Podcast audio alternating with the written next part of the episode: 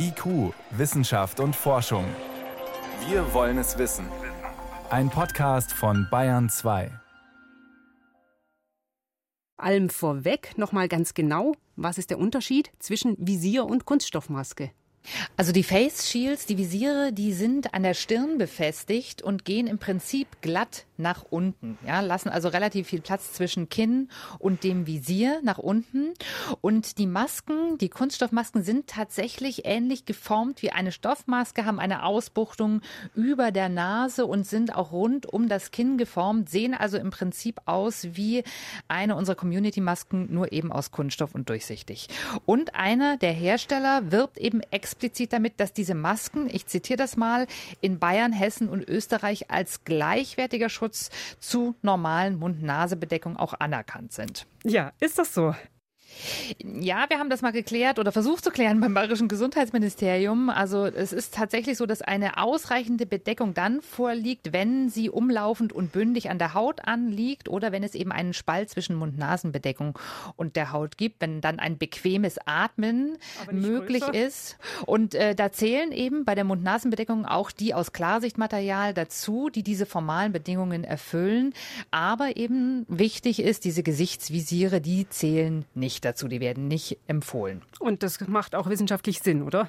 Ja, es gibt diese Untersuchungen tatsächlich, wo die Luftströme gemessen wurden und man hat die sichtbar gemacht und es ist nicht so verwunderlich, aber eindeutig, der Luftstrom wird zwar nach vorne abgehalten, aber nach unten geht eben alles raus. Das heißt, diese kleinen Partikelchen, die Aerosole, die landen in der Luft und das ist eben natürlich nicht zu empfehlen. Was sagen denn Mediziner zu diesen Masken? Also Mediziner halten von diesen Masken nicht wirklich was, übrigens genauso wie eben auch die Ingenieure, die diese Messungen gemacht haben, weil sie eben sagen, ja, es hält eben zum einen diese kleinen Partikel, diese Aerosole nicht wirklich ab. Und bei den Kunststoffmasken kommt eben noch was anderes dazu. Sie haben auch überhaupt keine Filterleistung. Also wir wissen von den Stoffmasken, die wir inzwischen kennen, die halten zumindest einen gewissen Anteil der Tröpfchen ab und eben auch der Aerosole, während beim Kunststoff wird eben gar nichts gefiltert. Und das ist genau das Problem, warum Mediziner sagen, das ist eigentlich überhaupt nicht vertretbar. Also wenn Sie sich mit Lungenärzten unterhalten, wir haben gesprochen mit Vertretern der Deutschen Gesellschaft für Pneumologie und Beatmungsmedizin, äh, die sagen, aus ihrer Sicht ist das überhaupt nicht vertretbar und die würden sich eigentlich wünschen, dass eben auch diese Kunststoffmasken verboten werden.